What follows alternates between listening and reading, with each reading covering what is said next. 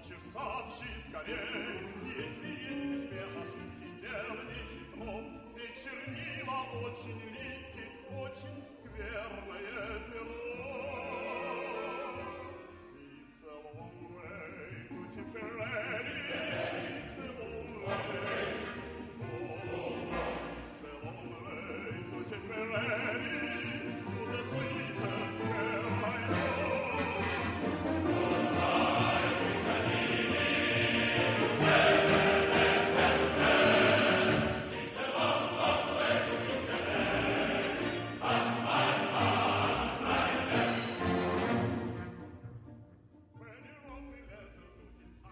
Esto no es Istocas, pero casi. Esto es Blistocas.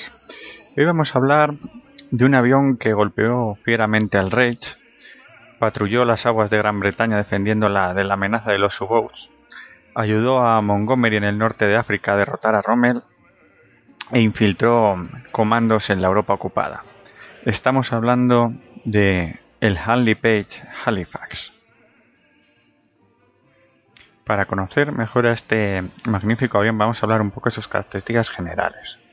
El Halifax tenía una longitud aproximada de algo más de 21 metros, una envergadura de 31,75 metros, podía alcanzar una velocidad máxima de algo más de 450 km por hora y tenía un alcance de vuelo de 3.000 km. Portaba siete tripulantes, entre los que se encontraban piloto, copiloto, navegador y artilleros, y podía portar una cantidad de bombas de 5.800 kilos. Se fabricaron un total de 6.176 aviones de este tipo. Vamos a hablar un poco de cómo se llegó a desarrollar el Halifax. El Halifax comenzó su desarrollo a partir de un concurso de la RAF para que pase con un bombardero pesado. Halifax presentó el diseño del HP-56, un potente bimotor. Sin embargo, la RAF buscaba algo mejor, así que pidieron a Hadley Pace que rediseñara el HP56 con las características de un cuatrimotor. Así surgió el proyecto HP57 que se convirtió en el Halifax. Era tanta la promesa por este bombardero que fueron encargados por la RAF 100 unidades directamente desde la mesa de diseño. El primer vuelo del Halifax tuvo lugar el 24 de septiembre de 1939, 21 días después de que el Reino Unido declarase la guerra a Gran Bretaña. Antes de hablar propiamente del Halifax, vamos a hablar un poco del estado del mando de bombarderos de la RAF. La RAF se encontraba muy mal equipada respecto a lo que era bombarderos. Contaba con Wellingtons, Handen, Whitleys y Bristol Blenheims, todos ellos bimotores, además de algunos monomotores Fire Battle, siendo su único avión cuatrimotor el Short Stirling, que estaba insuficientemente potenciado, tenía un escaso armamento y era bastante vulnerable a la hora de enfrentarse con los cazas de la Luftwaffe. La primera unidad de la RAF que recibió el Halifax fue el 35 Escuadrón, que recibió su primer avión el 13 de noviembre de 1940. La primera misión la realizó en la noche del 11 al 12 de marzo, cuando envió a siete aviones de este tipo a bombardear el puerto de Le Havre. El bombardeo de puertos e instalaciones navales era algo normal al principio de la guerra, ya que la política del mando de bombarderos estaba supeditada a intentar bloquear a Alemania. Aparte del ataque al tráfico naval y a las instalaciones marítimas, también comienza a haber una serie de ataques a los complejos industriales. En 1941 eh, aparece el informe Wood, donde se pone de manifiesto que hay una falta de precisión en la eficacia de las campañas de bombardeo. Por tanto, se dejan de atacar eh, objetivos puntuales como son fábricas, eh, instalaciones navales, instalaciones militares, para pasar a objetivos de zona, lo que sería más a bombardear una ciudad. Durante el resto del año 1941, los Halifax em, siguen actuando en bombardeos tanto diurnos contra nocturnos, contra objetivos dentro de Alemania como contra objetivos navales, llegando a atacar en varias ocasiones barcos refugiados en Brest. En febrero de 1942, Arthur Bombardero Harris ocupa el cargo de comandante y jefe del mando de bombarderos. Es una de las figuras más controvertidas de la Segunda Guerra Mundial.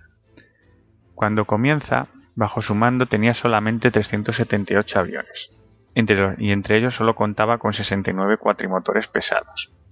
Su primera prioridad es aumentar el número de efectivos y su eficacia. Además, eh, elabora una nueva lista de objetivos principales, entre las que figuraban las ciudades de Berlín y Essen. Harris estaba decidido a doblegar a Alemania minando la moral de sus trabajadores industriales. Una de las primeras alegrías para Harris fue que en marzo de 1942 entró en combate el Avro Lancaster, el avión que rivalizaría y acabaría eclipsando al Halifax. Este avión, al contrario que el Halifax Halifax, está diseñado desde un principio como un bombardero puro, mientras que el Halifax, con especificaciones de su diseño, estaba adaptado pues, a otros cometidos que iremos viendo a lo largo de este podcast. En la noche del 28 al 29 de marzo de 1942, una formación de 234 bombarderos, liderados por los Halifax, atacaron la antigua ciudad hanseática de Lübeck. La ciudad estaba construida en su mayoría de casas de madera. El ataque hizo que el 62% de estas casas fueran incendiadas, por lo que la ciudad de Lübeck fue totalmente arrasada.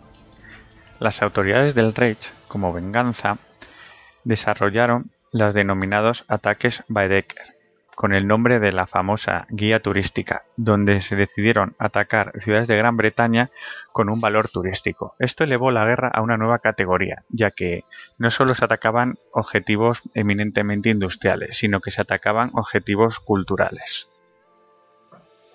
En el mes de abril nos encontramos al Halifax atacando el fondeadero del Tirpitz, en Noruega. Y ya en, el mes de mayo se procede a una nueva directiva de la RAF, en la que se prima el ataque a la industria aeronáutica alemana. Por ello se atacan ciudades como Augsburg, Leipzig, Regenburg, Vermunde, donde se fabricaban los principales componentes de la aviación. Este tipo de ataques resultó a la larga un fracaso, por lo que se procedió a los bombardeos sobre la población civil. Comienzan las denominadas incursiones de los mil bombarderos, llamadas así por el número de aparatos desplegados, la más famosa es la que se produjo sobre Colonia, donde la ciudad resultó completamente destruida, resultando un total de más de 470 muertos y el 25% de la población que tuvo que abandonar la ciudad. También se produjeron este tipo de bombardeos sobre Essen y Bremen. En estas incursiones hubo un gran número de bajas entre los Halifax. Esto se debe a que las toberas de escape les, les delataban y eran eh, objetivo prioritario de la flak alemana y por el difícil manejo que tenían para las tripulaciones novatas, donde se produjo el mayor número de bajas. Ya en 1943 es cuando el mando de bombarderos de la RAF empezó a producir verdadero daño al enemigo. Comienza el año con un breve paréntesis en el bombardeo de ciudades para concentrarse en el bombardeo de las bases submarinas. No obstante, el 16 de enero se ataca Berlín por primera vez desde el año 1941. Otro hito importante fue que en febrero de este año el Avro Lancaster sustituye al Halifax como el principal bombardero de la RAF. Del 5 al 6 de marzo comienza la batalla del Ruhr, una batalla donde se intentó bombardear por todos los medios y paralizar la industria militar alemana. Del 16 al 17 de abril se ataca la, industria, las factorías de Skoda en la ciudad de Pilsen. Fue un gran fracaso para la RAF, donde se perdieron 18 Halifax y 18 Lancaster, de los 327 bombarderos que participaron en la operación. En julio de 1943 se desarrolló la Operación Gomorra, el bombardeo masivo de Hamburgo. En la noche del 27 al 28 de julio, debido a las condiciones ambientales y a las bombas incendiarias, se produjo lo que se denominó una tormenta de fuego sobre la ciudad, destruyéndola totalmente y matando a más de 40.000 personas. En esta operación, de los 791 bombarderos que participaron, 246 eran Halifax.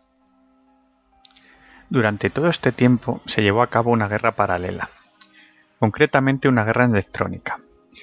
Concretamente, la RAF desarrolló sistemas de guía como el G o el H2S que permitían localizar los blancos, sobre todo aquellos que se encontraban al lado de grandes masas de agua.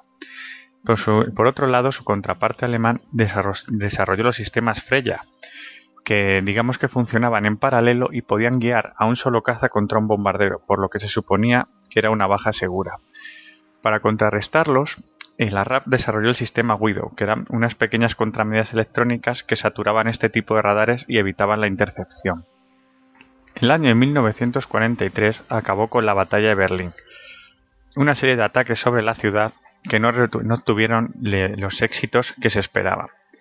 Ya en 1944 se podía ver cómo el número de bajas de Halifax era muchísimo mayor que el de Lancaster. Por lo tanto, empezaron a ser relegados todavía más. En los bombardeos sobre Leipzig y Magdeburgo esto quedó todavía más de relieve. Por ejemplo, en la batalla de Berlín de febrero a marzo, de los 811 aviones empleados, se perdieron 72, de los que 28 eran Halifax. Otro de los grandes ataques que se produjeron a principios de 1944, concretamente el 30 de marzo, fue una operación de máximo esfuerzo contra Nuremberg, que resultó un gran, un gran fracaso de la RAF. En esta operación se enviaron un total de 572 Lancaster y 214 Halifax, además de 9 mosquitos.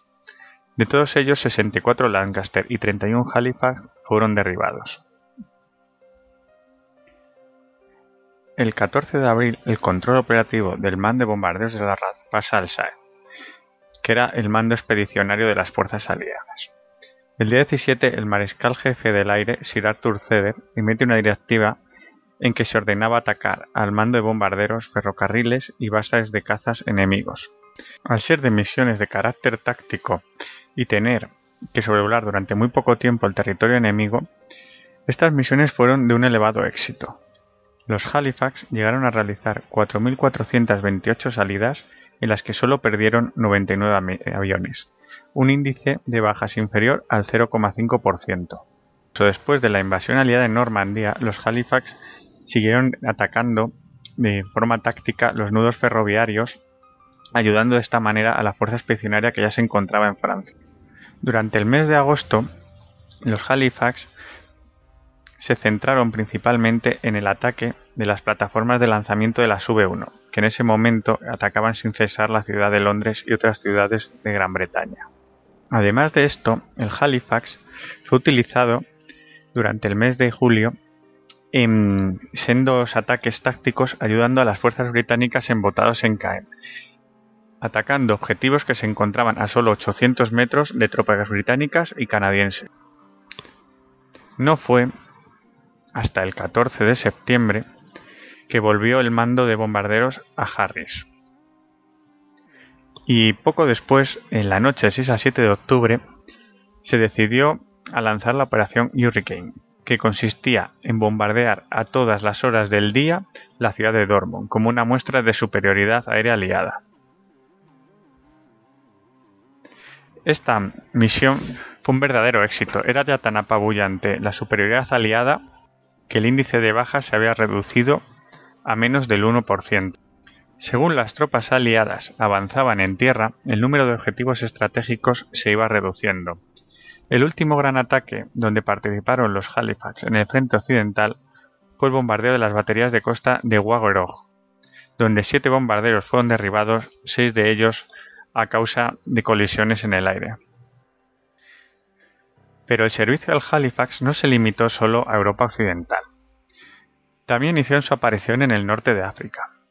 Algunas unidades fueron enviadas a Palestina en lo que en un principio sería una operación para hostigar a la Armada italiana en el Mediterráneo Oriental, para acabar integrados junto al ejército del desierto en los ataques a Tobruk y Benghazi. También atacaron de forma esporádica la isla de Chipre y fueron utilizados para apoyar a las fuerzas de Montgomery en la batalla del Alamein. Poco después pasaron a Italia, donde empezaron a realizar ataques algunos países de la Europa ocupada, como Yugoslavia, Austria o el norte de Italia. El Halifax también se destacó, además de como bombardero, como avión señalizador guía, la denominada Fuerza Pathfinder. Esta era una fuerza de élite de la RAF que se encargaba de señalar los objetivos a las formaciones de bombardero.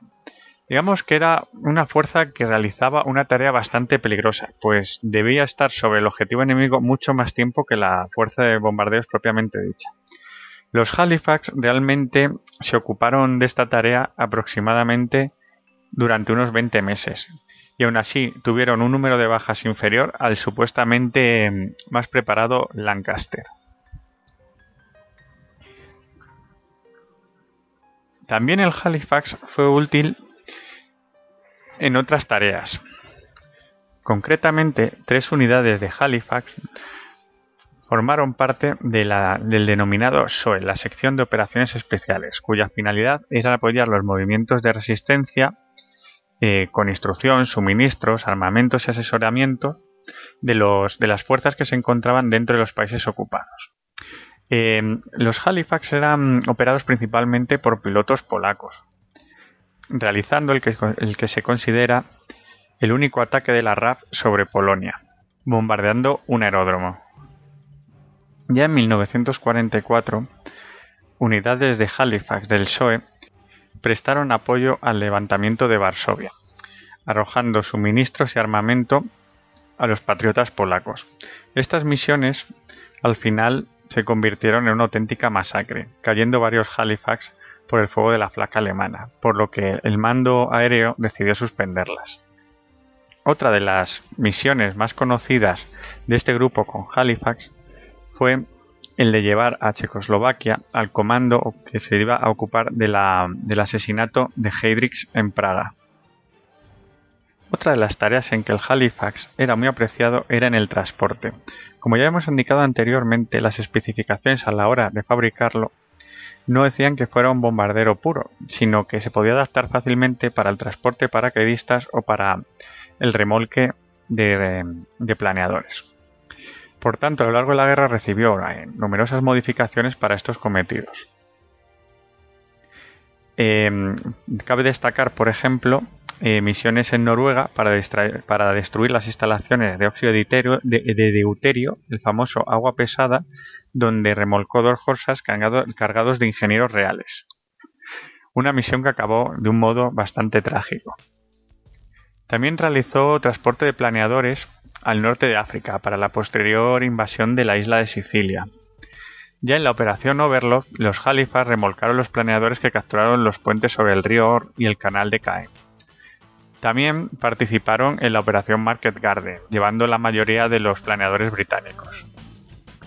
Otro de los cometidos donde el Halifax destacó fue en el mando costero. Se decía que un solo bombardero cuatrimotor asignado al mando costero causaba 20, veces más daño a la economía enemiga que ese mismo aparato podría haber hecho en una misión de bombardeo. Los Halifax fueron equipados con radares de barrido, cargas de profundidad y depósitos suplementarios en su bodega de bombas para tener un mayor alcance, convirtiéndose así en unos excelentes cazadores de submarinos alemanes.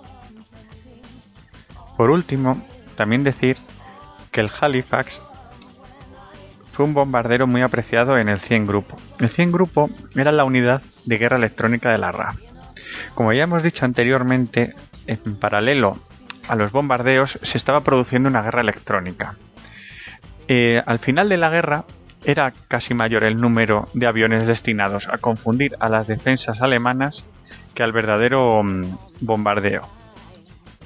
Los, Halifax em, dotados del sistema Guido, que eran pequeñas tiras metálicas, eh, salían en grandes escuadrones para intentar confundir a las defensas alemanas.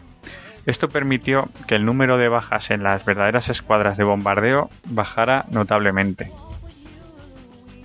Con el final de la guerra, llegó prácticamente el final del Halifax, un avión que ya se había quedado anticuado y por las ganas de estandarizar que tenía la RAF todas sus unidades al Abro Lancaster. Aunque demostró ser superior sobre todo en cometidos como la defensa costera y las patrullas antisubmarinas, el Halifax mm, dejó pronto eh, este cometido.